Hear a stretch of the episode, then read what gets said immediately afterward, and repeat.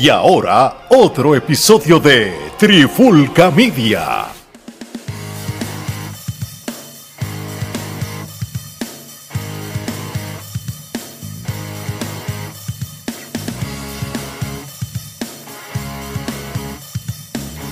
Oye, oye, oye, Alex Torres de Trifulca Media junto a Mari Geraldo y bienvenido a un nuevo episodio de la Trifulca Wrestling Podcast Interview. En el día de hoy tenemos una entrevista súper interesante porque vamos a dar un viaje virtual aquí a la Florida Central, ¿verdad? Donde estoy yo para, para entrevistar a un compatriota puertorriqueño. Este hombre es un veterano con más de 30 años de experiencia en, en, lo que es el mundo de la lucha libre. Ha sido luchador, manejador, promotor, booker, contable y fue hasta militar y es conocido como el borichulo, el magnate del Caribe, el hombre más irresistible. Aquí tenemos a Rico Casanova. Rico, bienvenido, gracias por estar con nosotros. Gracias, muchas gracias. No podía hacerlo yo mejor. Puedo hacerlo mejor, pero no, no lo voy a hacer para no dañarlo. No, no, no, pero sabes que hágalo, porque la, de, de, la boca de usted es mejor. Pues como saben, ha llegado el galán, el hombre más irresistible de la lucha libre, el magnate del Caribe, el borichulo, Rico Casanova. Muchas gracias. Ahí Soy gracias a usted por engalanarnos con el honor de su presencia aquí con nosotros en la Trifulca. Así mismo es. Bueno, mi gente, para no perder el tiempo, Omar, suelta la primera. Rico, creciste como muchos de nosotros viendo lo que era Capital Sport Promotion en Puerto Rico. Este, que su padre fue fanático de la lucha libre, su abuelo también. Eh, le inculcaron eh, eso de la lucha libre desde muy pequeño. ¿Qué luchadores de esa época eran los que a usted le llamaba la atención en ese momento que uno es niño y está buscando como ídolo? Mira, eh, yo me acuerdo, yo tenía, yo era jovencito y me ponía a ver la lucha libre Capital Sport Promotion con mi papá y, y, tan pronto él veía a Carlitos Colón haciendo algo en el ring, él me cogía el brazo y me hacía llave a mí, como que como yo también era luchador y yo era un, o sea, un chamaquito en ese tiempo. Pero Carlos Colón, José Rivera, eh, me acuerdo de ellos uh, mucho, Barrabás, y me crié y me llevaba a Irán Bison, siempre estaba lleno. Y, y, y, el recuerdo primero que yo tengo de la lucha libre en Puerto Rico fue que me llevó a la cartelera allá en Irán Bison. Estaba Carlitos Colón en la, en la taquilla, me acuerdo yo me, me, sorprendí. Yo tenía como unos 6, 7 años y, y, me acuerdo que una de las luchas eran los infernos, una pareja se llamaba los infernos, que ellos te que tiraban una bola de fuego y quemaban a la persona en la cara. Eso para mí era, desde ese una lucha libre. Interesante eso, fíjate. No, no, aunque tú no lo creas, yo no había escuchado de, de ellos. Quizás Omar sí, pero no, es que ha pasado tantas parejas, pero voy, voy a hacer un research, un research de, de, de, de ese tacting, Gerardo. El 75, por ahí, 76 fue más o menos. Ok.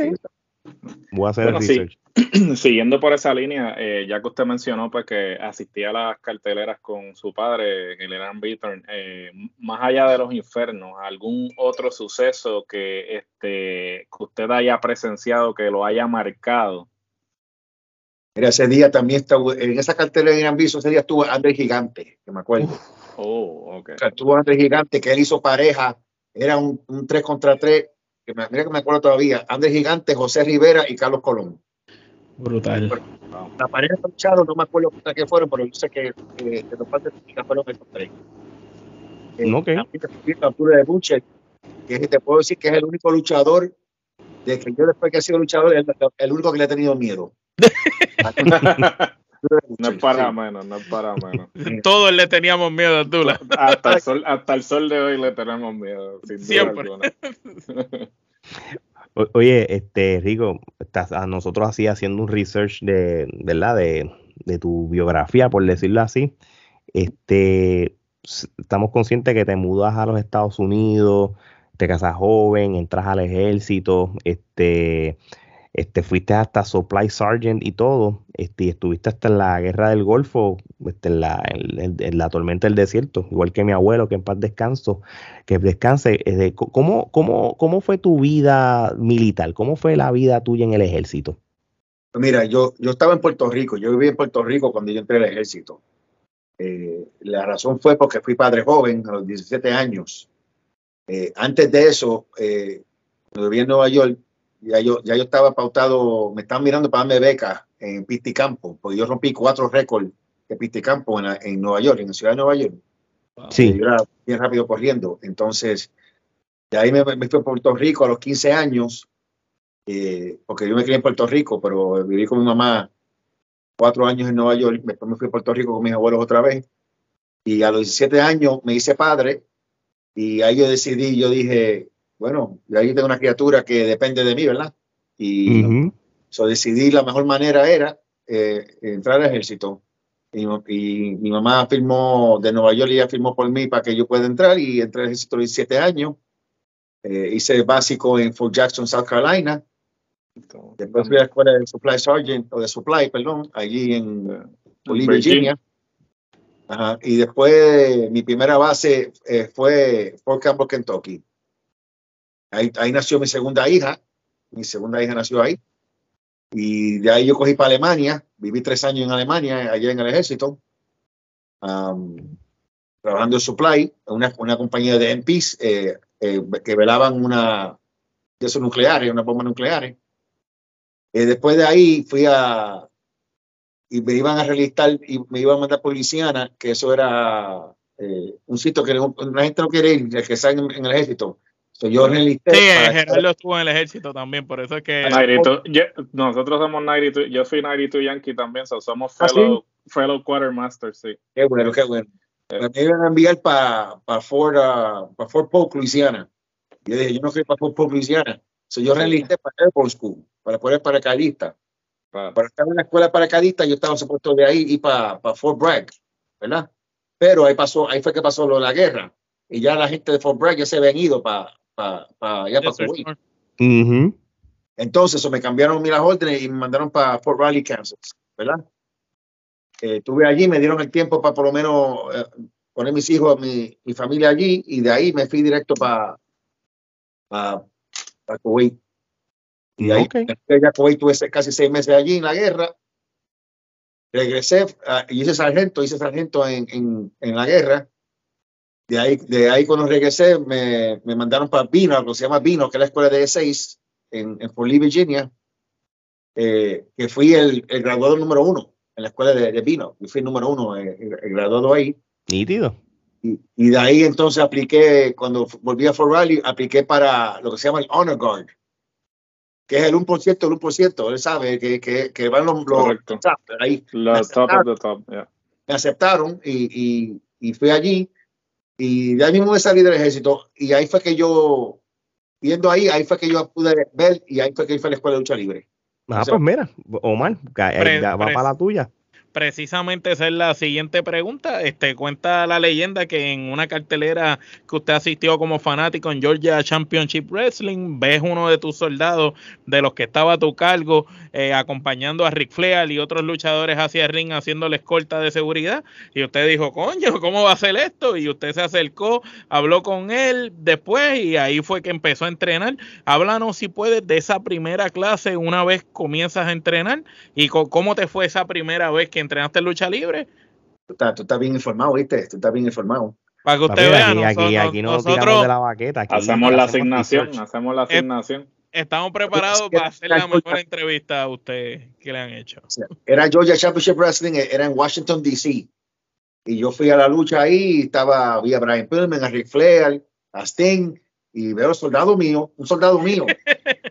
es un sábado, me acuerdo que era un sábado. Y yo, ay, Tacho, el, cuando llega el lunes que vamos a hacer ejercicio, PT por la mañana, lo primero que le digo, hey, yo te vi en la lucha el sábado. Sí, sargento, yo estaba, yo dije, no, no, no, viste decir sargento nada. ¿Cómo tú llegas, cómo tú, cómo tú estuviste ahí parado al lado de Ric Flair? Ah, no, yo voy a la escuela de lucha libre. Yo, ¿qué, qué? Yo no sabía, yo no, yo no sabía nada de eso, ¿entiendes? En ese momento. Yo, yo soy un fanático, pero no sabía que eso, eso había eso. Sí, no, y en aquella época eso era más secreto que ahora mismo. Y él me dice, sí, eh, era como 45 minutos, que era en Glen Burnie, Maryland. Y se llamaba The Monster Factory. Que Pretty Boy Larry Sharp era el dueño, pero lo corría el que hacía el papel de Gilbert. Oh, ese, sí, sí. ese tiempo no era Gilbert, se llamaba Dwayne Gill, pero te digo, después hizo el papel de Gilbert. Y Axel Rotten era el otro. So, yo voy con él, yo digo, ah, yo mañana, tú mañana nos, vamos, nos vamos juntos para allá, al otro día. So, yo llego allí, hacho, yo llegué, entro, entro allí, lo primero que veo es el ring montado, ¿verdad? El ring, la gente corriendo las cuerdas y yo, ay, estoy en el cielo. Yo, yo pensé que como que morí, llegué a- al cielo. y los veo allí. Y tú sabes, como estamos en el ejército, nosotros estamos en, buena condición, porque nosotros hacemos mucho ejercicio, ¿entiendes? Claro.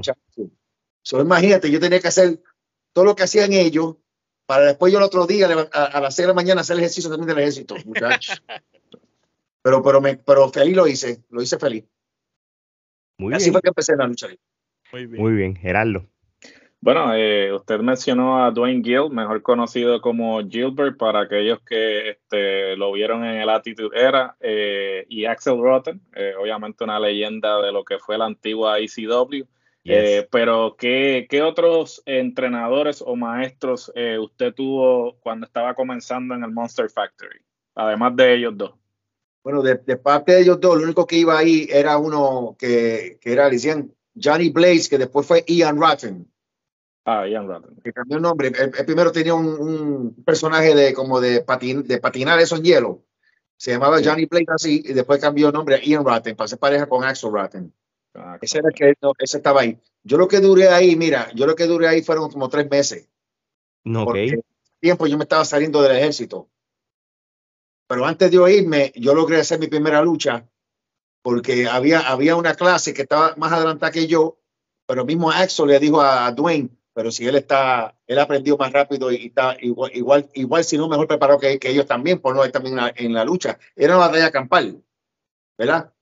Eh, era en Maryland. Entonces, cuando hice la lucha, me acuerdo que fue agosto de agosto de, de, de 92. Entonces, fuimos, y estaba una batalla campal donde estaba Tommy Dreamer, cuando estaba empezando, estaba Chris Candido, eh, cuando estaba comenzando, estaba el tipo este de, de los Headbangers, uno de ellos dos, le decían a Spider en ese tiempo. Ah, cuando, tenían pelo largo y eso, ¿verdad? Que sí, eh, Mosh, yeah, este Mosh era que sí.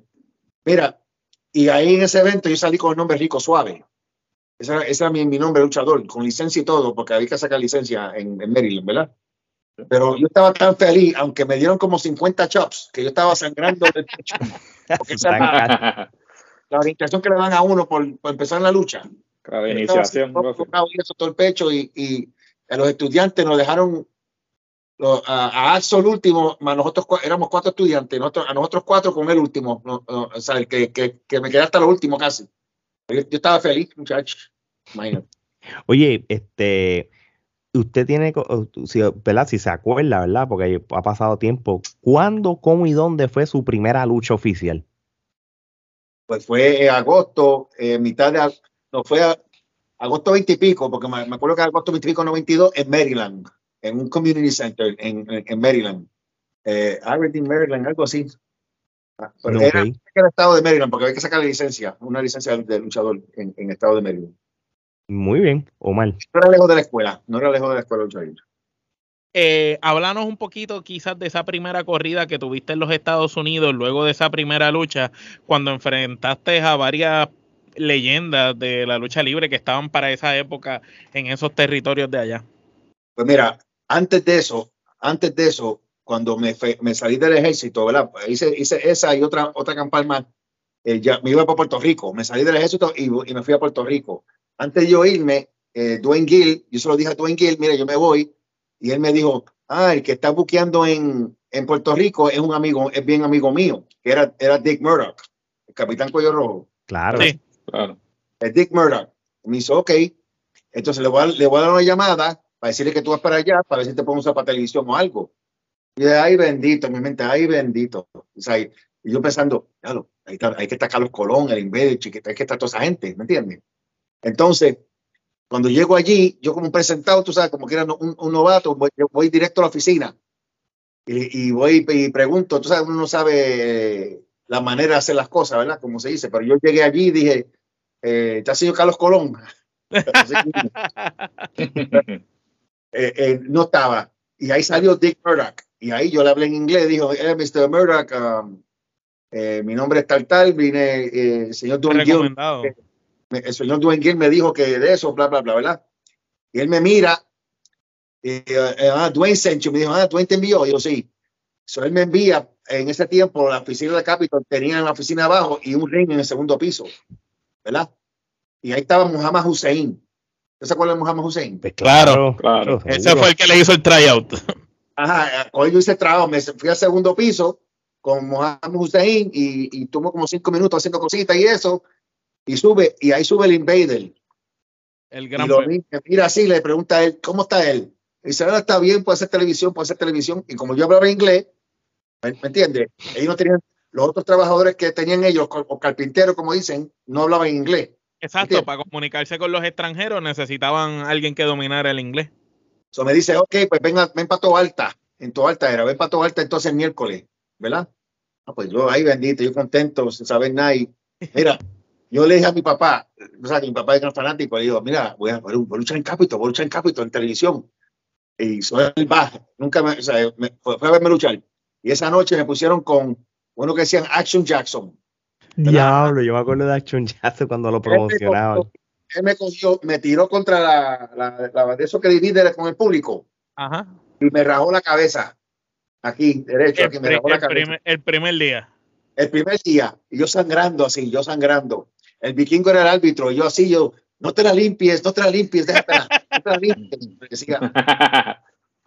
Entonces ahí entré al camerino y, y estaba el doctor González, creo que se llamaba él. Y él me puso una mariposita ahí, porque iba a tener que luchar otra vez, porque en, tú sabes que en televisión tú luchas dos o tres veces. Sí, Sí, eran grabaciones, sí. Y con que iba a luchar también otro gringo, que era Dave Sullivan, hacía el papel de Ken Sullivan. El Sí, grandote- sí, sí. un grandote- Sí, el que hacía como familia de él. Luché contra eso, eh, luché contra él, que también cogió otra pela. Yo no tenía un puño. Yo, mira, yo hice esos seis meses con ellos, al- con todos los gringos, Curtis Hughes, aquí, Kim Mulumba, con, los- con los hermanos Batten, con los, eh, los Blue Brothers, toda esa gente luché yo con ellos. No tenía un puño por seis meses. Usted lo que cogió fue, usted fue a, a Eso coger- fue la, la iniciación, Sí, básicamente. Sí, pero, eh, pero eso eran clase 101 con las leyendas más grandes de la industria en ese momento. A veces me usaban un sábado, a veces un sábado, que me ponían a luchar con el exótico y hacíamos buena lucha. Él también me enseñó mucho. Pero en ese momento, yo fui, yo no sabía que había lucha independiente, yo no sabía que eso existía, ¿verdad? Entonces, en Puerto Rico. Sí. Entonces, yo fui a Pitusa, en Carolina, y, y veo un póster como un de esos de lucha, y veo HSW, Río Grande, que lucha libre, y yo, que hay lucha libre aparte de, de Capitol. Y como yo- a mí no me luchaban los, los sábados, yo estaba, yo estaba viviendo en Luis Valley, viviendo en Luis Valley en esos tiempos, de ahí a Río Grande al lado. Ahí, Sí, yo sí. sí, me, me fui para allá y ahí conocí a Castro Salvaje, a Herbert González, a Jos Rodríguez, al criminal de guerra y, y empecé a luchar con ellos todos los sábados y, y ahí fue que me, me empecé a pulir hasta que me Ah, fui para ahí Estados Unidos, ¿qué estás diciendo? Ahí, ahí empezaste entonces a correr ese circuito independiente que, que estaba en Puerto Rico naciendo eh, simultáneamente a Capitol. Porque Sí, estaba porque- Capitol y estaba toda esa empresa y tú estabas en los dos lados. Ahí conocí a Wizard con la Bonique Sport Promotion. Eh, me iba con Raúl Sánchez allá en la Imán, a Latin Wrestling. Eh, ¿sabes? Cuando fui con ellos, ahí aprendí a, a, a otro- Y como estaba en televisión, ellos me veían en televisión cogiendo pela, pues ellos saben que yo era. Y cuando entonces, cuando llegas a Estados Unidos, a esa primera corrida que tienes allá en, la, en, la, en las indies de allá, ¿con qué leyendas tuviste la oportunidad de luchar? Tenemos entendido que no sabemos si es correcto el dato, pero hasta Jake the Snake Roberts eh, tuvo oportunidad de, de plancharlo y todo. Mira, eh, a veces uno dice tiene que estar en, en el momento preciso y el momento correcto. Es algo así un dicho, ¿verdad? Yo me mudé para Estados Unidos y, y vivía en, en Carolina del Norte, en casa de mi tía, buscando, tú sabes, mejor trabajo y eso para mi familia. Y ahí hay mucha lucha libre. En Carolina del Norte, Carolina del Sur, eso es mucha lucha libre. Fui a una cartera de lucha libre. Como te dije, yo siempre he sido así medio presentado. Yo, sé, yo sabía que Charlotte era donde tú un de esos grandes de lucha, ¿verdad? Y yo sabía que Ricky Steamboat tenía un gimnasio en Charlotte. So, en ese tiempo yo lo que hice fue llamar a 411, el número de teléfono del gimnasio, qué sé yo, y me lo dieron, ¿verdad? Yo llamo, y yo llamo, mira, yo llamo a, a ese número y lo contesta Ricky Steamboat. Yo dije, porque yo, chacho, le conocí la voz de él. Yo dije, sí, buena, ¿con quién hablo? This is Rick. Él dijo, this is Rick. Para no decir Rick, ¿entiendes? Él dijo, this is Sí. Rick.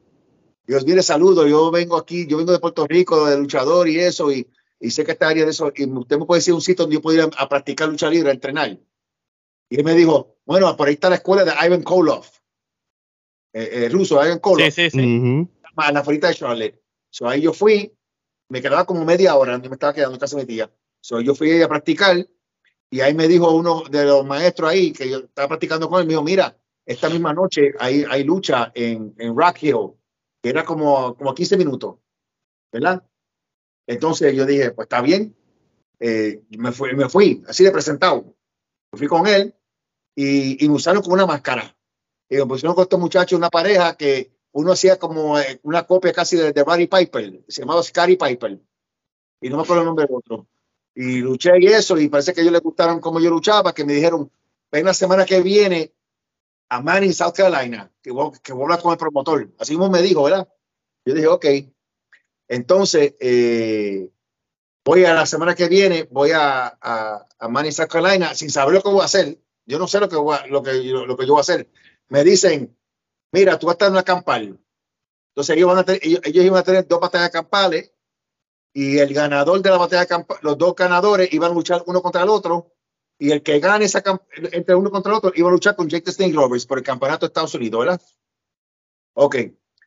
So, yo la campal, yo digo, bueno, también voy a acampar, voy a ser los primeros que me saquen, pensando yo, ¿verdad? Viene el promotor me dice, ah, eh, dice que yo voy a ganar la campal. Yo, ¿qué? qué? y conocerme la primera vez allí, yo digo, ajá, ok. Ahí también estaba en ese, estaba Rob Van Damme, y, y, estaba Jimmy Garvin, estaba Dick Slater, estaba Greg Valentine, que en ese tiempo Greg Valentine era campeón universal, porque yo lo vi sí. en camino y él tenía el campeonato universal en su culto. Y a rayos. Me van a cogerlo ahí. Y tomarme una foto.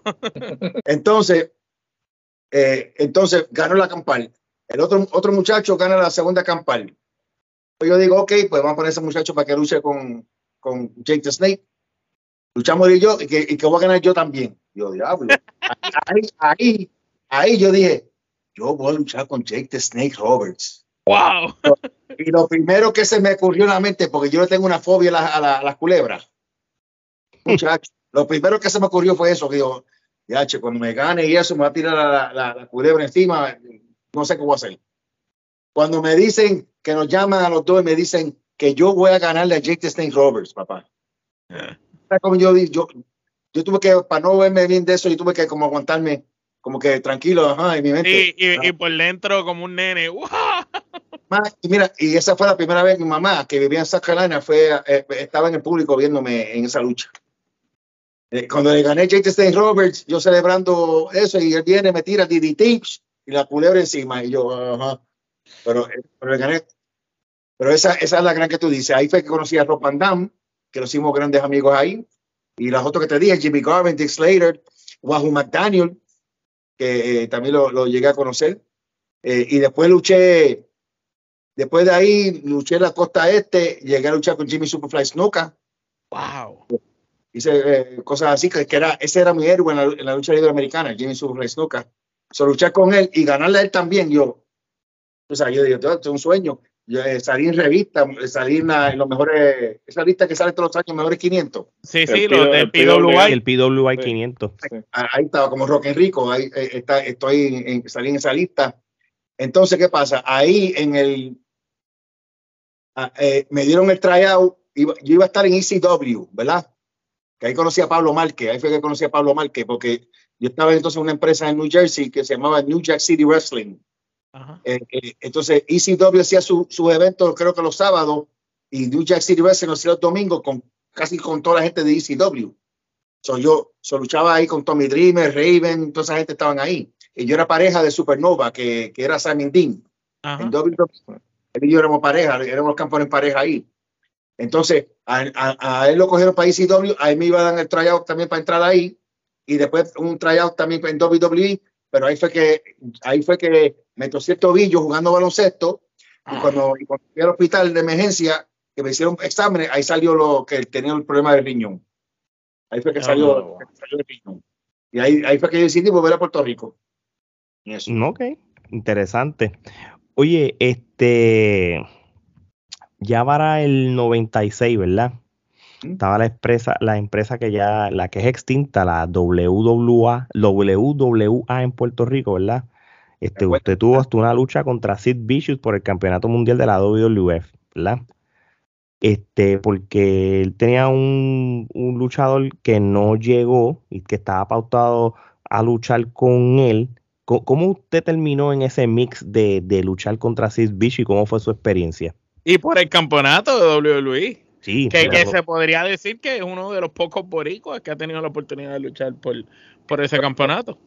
Yo luché en la primera lucha con Sabucán, uno que decían Sabucán, en Puerto Rico, de cantera, ¿verdad? Y él, él encantó, él y Triple H estaban parados uno al otro y, y, hay gente que lo oyeron, que estaban ahí como yo Bravo y eso, que él, lo cuenta que él estaba ahí cuando lo dijeron. Le dijeron, ellos dos dijeron, tengo que llamar a Vince McMahon porque encontré al, Shawn Michaels Boricua. Así, así dijeron de mí, ¿verdad? Yo luché con Sabucán, ellos estaban esperando a Duke Dumpster Drosy, el, que, el basurero. El basurero, sí. Que parece que venía de Miami, no sé qué pasó con el vuelo y él no llegó. Entonces él le preguntó, él le, Dodge le preguntó qué él quería hacer y él, y él le dijo a Dodge, yo quiero trabajar con él. El mismo Sid le dijo que quería trabajar conmigo. ¿Entiendes? Entonces ahí ¿Y cómo, cómo, cómo, tú te sentiste en ese momento? Porque eso es otra experiencia brutal. Yo dije, mira, aunque esta lucha dure un minuto, que me, que me dé eso, yo no tengo, yo puedo decir, nadie lo puede quitar que luché por el campeonato de WWF. Nadie lo puede quitar. ¿Me entiendes? Entonces, eh, no solamente ese día luché por el campeonato, pero ese, esos fueron tres o cuatro días que estuvieron ellos aquí en Puerto Rico. ¿Entiendes? Entonces, los tres días, yo cogí el powerbomb de, de Sid Vicious. los tres días. ¿Me acuerdo? Esos son buenos recuerdos, sí. Estaba Rabá, estaba el Bronco, estaba ahí también. Estaba, eh, estaba bueno esa, esa empresa. Muy bien, Omar en otra de las corridas que tuviste en WWC, un poco pasando el tiempo después, tuviste un rol ya como de mentor en en ayudar a forjar eh, lo que vendría siendo Eddie Colón. Eddie Colón era un jovencito sumamente empezando, muy talentoso, pero sumamente joven. Y usted fue ese veterano, con, como dicen en los tiempos de antes, que, le, que lo casaron con Eddie para que lo ayudara a llegar a ese próximo nivel. Eh, ¿Cómo fue esa experiencia de mentor, trabajar con Eddie? Y, y hoy en día que usted como promotor lo va a llevar a su empresa este, a, luchar, ¿cómo, ¿cómo, ha sido la relación con Eddie Colón, que lo conoce prácticamente desde jovencito? Sí, Eddie, siempre ha sido un muchacho humilde.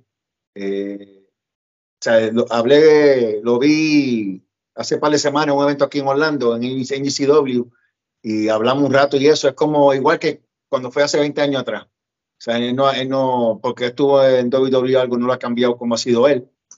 Eh, y, bien, lo, lo, único que yo le digo a él que lo relajo es, yo digo, Eddie, eso no puede ser una riña luchando con alguien 50 veces y, perdiendo 49. Eso no es. Eso, eso, eso, es lo que yo le digo a él. Pero, pero no, la pasamos bien y aprendimos los dos, fíjate, aprendimos los dos porque aún en tener esa, esa joven edad, él estaba avanzado para su tiempo, ¿entiendes? Él, era, él captaba muchas cosas rápido y, y, se fajaba, se fajaba. Y yo sé que él sentía el peso de, del apellido, de ser Colón, so para él, él tenía que hacer más allá de... de tenía que demostrar más que los demás. y de hecho, de, de, su generación se destacó mucho él. Sí, sí, muy, muy bueno, muy bueno, Eddie.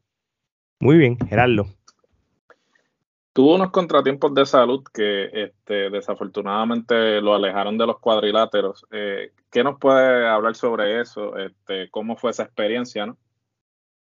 Bueno, eh, ahí fue que, como les dije a ustedes, en el 96 averigüé que tenía problemas con el riñón. Me, dijo el doctor que iba a estar en diálisis un año y pico. Y yo pensando, pero ven acá, estamos en el 96 y eh, pensando en aquel tiempo, estamos en el 96, una pastillita o algo, estamos adelantados, una pastillita debe curar lo que uno tiene pero me dijo que no, que era algo irreversible. So, tuve, tuve en diálisis desde el 97, finales del 97, y, y recibí mi primer trasplante de riñón en el 99. Entonces ahí fue que me mudé para aquí, para atrás, para, para, Orlando. Y, y, un año después fui el primer luchador en el mundo, o primer deportista, porque lo hice antes de Sean Elliott, en, en volver al deporte con un trasplante de riñón. Yo fui el primero a hacerlo en el mundo entero, el primero. Brutal. Impresionante. Oye, este, ¿cómo usted llega a la República Dominicana y eventualmente montas tu propia empresa, la DW, la Dominican Wrestling Entertainment?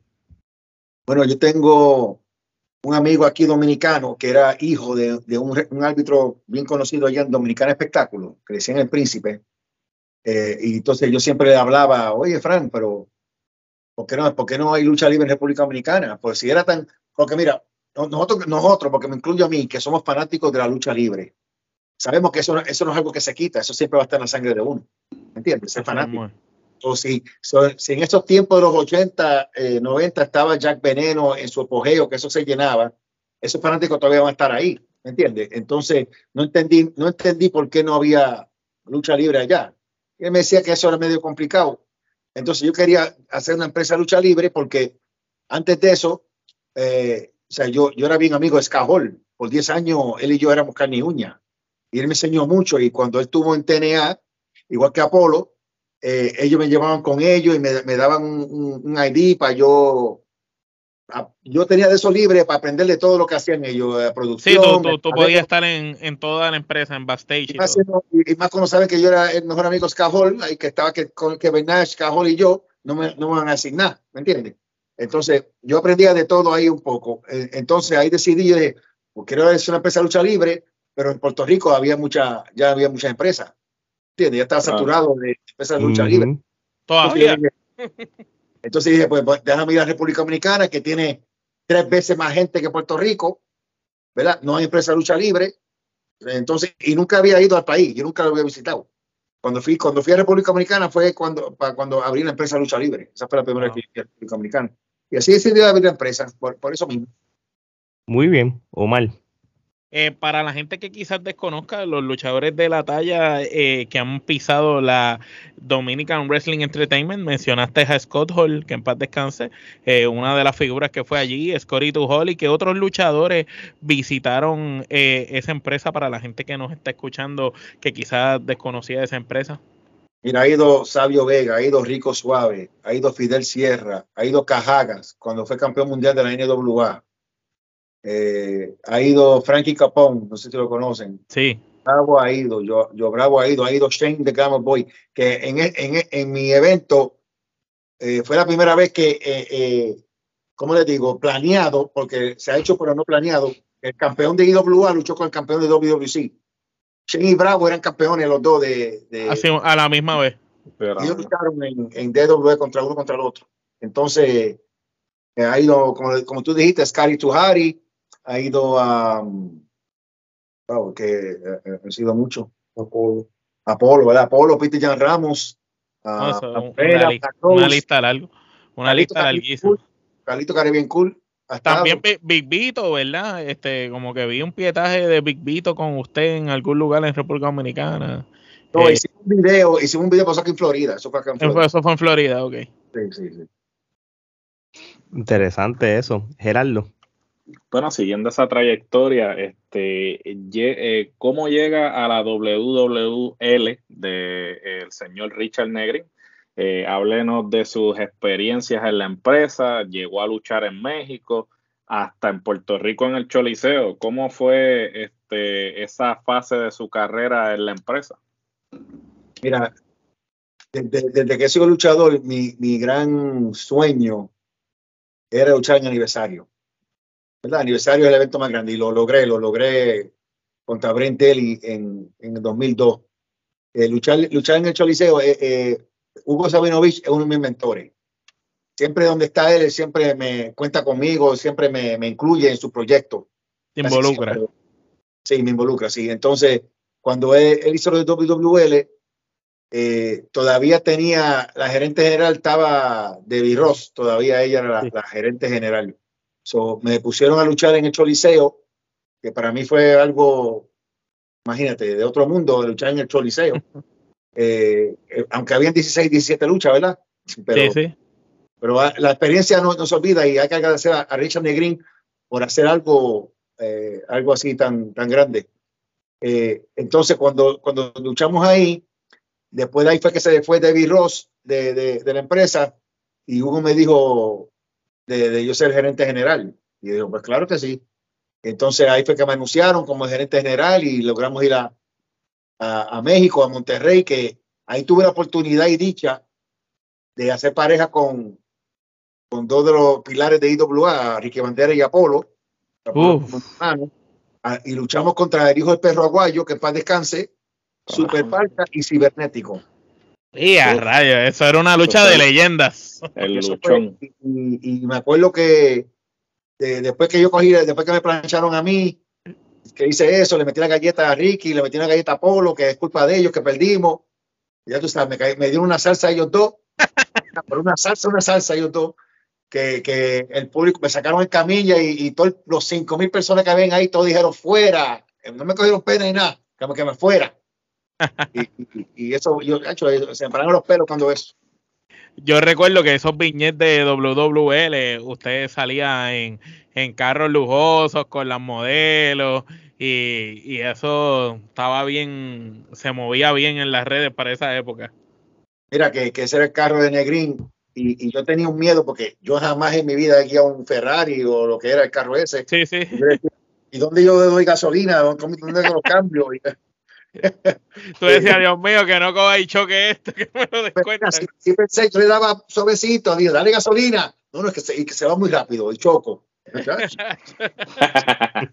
Era, era, era, era, una buena experiencia y hay que dar las gracias a, a Negrín y a Hugo por, por, la oportunidad que me dieron a mí por eso. Eh, eh, Richard pues es una persona y hay que mirar lo que yo, yo, sé, yo como promotor lo veo que si es el que está poniendo el dinero, pues las cosas, él quiere hacer las cosas como él quiere. Eso no le quita, ¿verdad? Es el dinero de él. Él quiere las cosas como él quiere. Sea bueno o malo, eso no importa. Si él lo quiere así, es así. ¿Entiendes? Entonces. Si, él es el que está poniendo el billete, es el que manda. Claro, entonces, o sea, yo no lo culpo por eso. Él, él y yo tuvimos alguna diferencia porque a él le gustaba, como decir, cagarse la madre a, a los fanáticos en, por internet. ¿Me entiendes? Sí. Y yo decía, Richard, no haga eso, que eso no se hace. Pero, pero nada, él, yo espero que él esté bien donde quiera que esté y, y le vaya bien. Muy bien. Volviendo para lo que ya aquí, para el, para el presente, estamos ahora en el 2023, ¿verdad? Con, con, la misma empresa de la Dominican Wrestling Entertainment, ¿cuáles son los próximos planes en este año y qué tienes en mente para la DWE ahora mismo para el 2023? Bueno, ahora nuestro próximo evento, el año pasado dimos cuatro, uno, dos, tres eventos el año pasado, ¿verdad? Porque por la pandemia dimos nuestro, nuestro primer evento en mayo del año pasado. Eh, estamos tratando de darlo cada tres meses para eh, llevar a la gente otra vez de nuevo a las canchas, ¿verdad? Que, que se que vayan asistiendo. Ajá. Entonces, ahora el, día 12 de marzo eh, tenemos un, un, evento de lucha que se llama Desacato eh, en el Centro Olímpico, en el pabellón de karate, donde donde va a estar Sabio Vega, Eddie Colón, y va a estar Jacob eh, tratando de quitarle el título al campeón Yankee. Y vamos a ver lo que pasa ahí, porque Jacob y ya ha hecho conmigo a este esto personal, que me tiene molesto, que no quiero discutir eso con ustedes ahora, pero, pero va a ser un evento buenísimo. También va a estar La Morena, va a estar Pablo Márquez y, muchos luchadores más. Va a ser, va a ser un evento de otro mundo. Ah, pues muy bien. Este, pendiente a Trifulca Media para cuando se acerque ese evento, este, grabar algo sobre el evento específico y sabe que cuenta con nuestro apoyo. Oye, este, ahora le tenemos unas preguntas a usted, más bien otra vez como fanático de la lucha libre, Omar. Eh, bueno, Rico, eh, ¿cuáles son esos cinco luchadores favoritos de Puerto Rico de todos los tiempos para usted? Los que a usted más le gustaron. Sus cinco caballos. Bueno, está el Don Carlos Colón, eh, Chiquistal, Rey González, que pude compartir con él como la familia, la familia del milenio. Eh, el Bronco número uno, que aunque no es poricua, pero sí, él, es como si lo fuera, ese es como lo fuera. Y el quinto yo tendría que decir uh, el León Apolo. Muy bien. bien. Tremenda lista. Gerardo. Siguiendo por esa misma línea, ahora díganos los cinco mejores luchadores internacionales de acuerdo a usted. ¿De todos los tiempos? De todos los tiempos, sí. Yo pondría a Ric Flair número uno, pondría a Shawn Michaels, a AJ Styles, Bret Hart y Seth Rollins. Ave María me atrevo a decir que si no es la mejor lista que han dado de un top 5 internacional, está entre ellas, de, de muchos sí, que, que, han dado sí, aquí. Qué clase sí. lista tremenda, muy buena. Oye, este, ¿cuál sería para usted su dream match o lucha de ensueño? Y si tiene más de una, ¿cuáles serían? Bueno, mi lucha de sueño sería, eso ha sido contra Shawn Michaels. Ese era la- la- el modelo que cuando yo empecé a luchar, que yo luchaba. Yo luchaba un estilo Shawn Michaels, Bret Hart más o menos, pero sería con Shawn Michaels. Pero si fuera con uno que está activo luchando ahora mismo, AJ Styles sería. Que para mí ese es el más luchador que, hay, que ha habido en los últimos 15 años. Sí, eh, Sí, estamos, estamos, Coincidimos, coincidimos. no hay, no hay duda de eso. Eh, eh, No, él, él, es- él es el Shawn Michael de esta generación. Así mismo es. Gerardo. Bueno, ahora vamos a pasar a una sección eh, que se llama el toma y dame. Y esta sección consiste en que yo le voy a decir un nombre a usted y usted me va a decir la primera palabra que le venga a la mente sobre ese nombre. Ok. So, comenzamos. El león Apolo, Hermano. Hermano. rico suave, Ay, Son cosas buenas, que es un amigo mío de muchos años. Yo diría trabajador.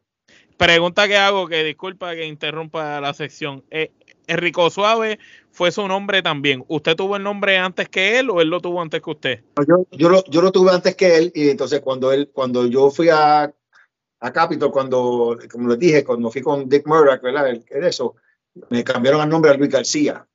Pero yo tenía la licencia todavía que decía Rico Suave. Entonces yo en mi mente diciendo, bueno, yo no voy a usar el nombre Rico Suave ahora, sino que me van a usar de chata, ¿verdad? De, de coger pela. Ajá. Entonces, so, yo lo tenía ahí guardado. Entonces, cuando él salió con Rico Suave, yo dije, "Pero espérate, ese nombre yo lo tenía antes ya.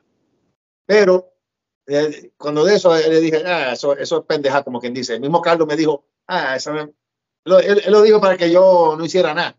Pero Sí. yo le dije, no, está bien usar, no hay problema, coge ese nombre. Entonces ahí fue, yo me lo cambié a, a Rockin' Rico.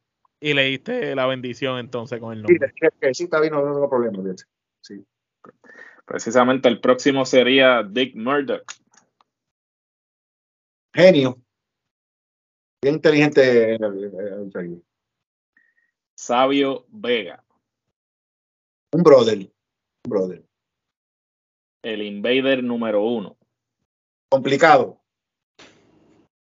Carlos Colón. Carlos Colón, leyenda. El Bronco número uno. Quiero decir, mm, eh, es para una palabra para él, No, no, Ma- puedes decir una frase también si quieres. él es, él es más adelantado por su tiempo, el, el, el, el cerebro más inteligente de luchadores que yo he conocido en la lucha libre. Todo el mundo dice lo mismo. No, no, no hemos sentado una persona que se le pregunte del bronco y, y diga otra cosa. Rey señor. González. Eh, González, eh, un pana, era un, un, eh, éramos aliados así en la familia del Milenio, y el mejor luchador que ha salido de Puerto Rico por parte de la Capitol en los últimos 20 años. Richard Negrín. Richard Negrín, eh, visionario. Ricky Banderas. El Mesías. El Mesías. Eddie Colón. Humilde. Humilde. Barrabás. Oh, yeah. Papá. Digo papá.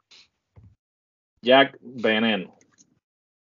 Oh, Jack Veneno, ya yo usé la palabra leyenda. Am, Nada, la puedo usar de nuevo también. Ídolo, ícono. ídolo, ícono, sí, eso. Todo eso sí. Tokyo Monster Cajagas. Mi, mi dog, mi, mi, mi amigo, mi, mi pana. Mr. San Juan Tommy Diablo. Si digo lo que quiero decir de la hora, Zumba, zumba caliente. eh, ah, ¿cuál es la palabra que usa para Tommy Diablo? Eh, vamos a decir li- licenciado que, que, que le viene algo pronto. No. El Bronco del Cibao. O sea, un, un gran amigo, un- humilde, leal, y, y me da pena porque dos días antes que, que le pasó lo que le pasó, me, me dejó un mensaje en mi teléfono diciéndome que vaya a visitarlo, que, que le iba a pasar bien allá y, y que su mamá me iba a cocinar comida, porque yo estaba en República Dominicana cuando eso pasó. Acabo, de tener un evento y, triste que no pude ir a, a verlo. JC Navarro o el macho Navarro. JC Navarro es alguien que con mucho talento, buen talento, pero juntándose con Tommy Diablo allá en República Dominicana, eh, va a tener que pagar las consecuencias igual que Tommy. Eso, eso es lo que digo. Eso viene por ahí. Mr. 450 o actualmente conocido como Mecha Wolf. Yo lo conozco a él desde que tenía como 16 años, desde que se estaba bajando, que nadie le daba una oportunidad, que no, le, no lo miraba ni dos veces para darle esa oportunidad. Cuando era John. Sí, y, mira, bien orgulloso, bien orgulloso de lo que ha logrado él, él solo, él, porque él se fajado él solo para lograr donde está él ahora. Sí es. Hugo Sabinovich. Mi mentor, eh, mi hermano mayor y Atangana. Y para finalizar, Rico Casanova. Rico Casanova es el galán de la lucha libre, el magnate del Caribe. Y el hombre que le enseña a todo el mundo cuál es la regla número uno. Y es muy fácil y sencilla, mira, que hasta ustedes tres la pueden aprender. Que no respetar a Rico Casanova es perjudicial para la salud. No hay más nada que hablar. Muy bien. Oye, vamos a una última pregunta y lo dejamos tranquilo. Este, ahora mismo, en lo que empieza el año, ¿verdad? Y, el futuro de, usted, en lo que es la lucha libre, ¿cuáles serían sus metas a corto plazo? Pues mira, yo estoy aquí participando en la Florida con Lionheart Wrestling Association. El señor Alex Fonalleda, corrido por, por el León Apolo. Sí tuvimos un evento el sábado que tú estabas presente ahí. Ahí estuve presente yo cubriendo, sí. Sí, y eh, estoy participando en eso. También estoy con IWA Florida. Ahí está el mm. señor C, un amigo de ustedes también. Seguro. Eh, entonces, en, esas dos empresas que yo estoy más bregando aquí, eh, estoy tratando también de, de eso a mi hijo que siga los pasos y como árbitro en la lucha libre y mi hija que también participe en la lucha libre en República Dominicana en el evento en marzo. Y esos son mis cortos plazos, a, que mis hijos puedan seguir los pasos si ellos quieren, ¿ves? Si ellos quieren, porque ellos, a ellos les gustan. Eh, eh, en, eso, en eso que estoy. Es que eso es tradición ya en tu familia, porque era tu abuelo, tu papá, usted, los hijos también. Entonces, eso va a seguir la tradición. El hijo mío sabe más de lucha libre e historia que yo. Muy bien, interesante eso. Omar. Eh, cuando ya no estés involucrado con la lucha libre, ¿cómo tú quieres ser recordado? ¿Cuál tú quieres que sea el legado que Rico Casanova le deja a todo el mundo? Que he ayudado a, personas sin ningún interés, que, he podido dar mi, granito de arena en, algo y, que con todo el mundo he sido leal y, y que nunca he, tenido que eh, darle una puñalada a nadie en la espalda o algo para lograr eh, algo para mí o algo, ¿entiendes? Que siempre he sido uh, derecho. Derecho. excelentes palabras, de verdad que sí. Gerardo. ¿Qué consejo usted le da a cualquier persona que desea eh, ser parte de la industria de la lucha libre, pero le teme al fracaso? Miren, eh, primero, tú no vas a ganar la lotería si no juegas. ¿verdad? Si no juegas la lotería, si no juegas, nunca vas a ganar no, no, te puedes dejar llevar por el miedo. Si también te deja que el, miedo te venza, tampoco vas a poder hacer cosas en la vida que has querido hacer, porque tengas miedo. Eh, yo pienso que el, consejo mejor que puede tener más la juventud hoy en día en la lucha libre es que, mire, callen y oigan. Háganle caso a los veteranos, eh, porque muchos de nosotros veteranos amamos este deporte y queremos que siga. Entonces, no le vamos a dar a ustedes malos consejos porque queremos que esto tenga un gran futuro para nosotros, para los que vienen detrás de nosotros y, detrás de ellos también, ¿entiendes? Pero muchos de hoy en día, tú sabes, lo, saben todo y eso, pero hay, hay muchos también que, que, van por buen camino y que sí hacen caso y, si es así, hay lucha libre por, por, muchos años. Y también en Puerto Rico. Muy bien, muy bien.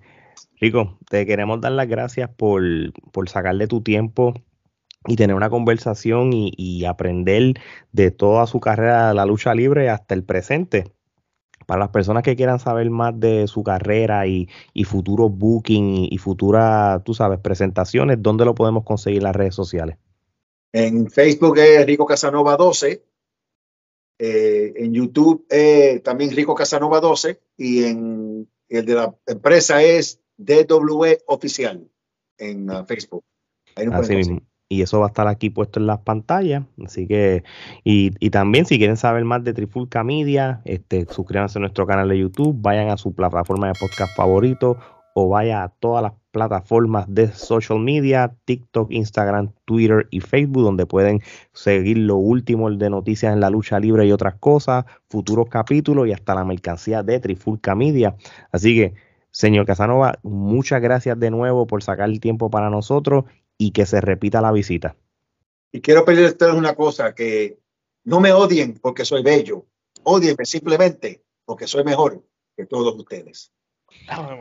Con eso no puedo decir más nada, así que de parte de Rico Casanova, Omar Gerardo y Alex, esto es hasta la próxima.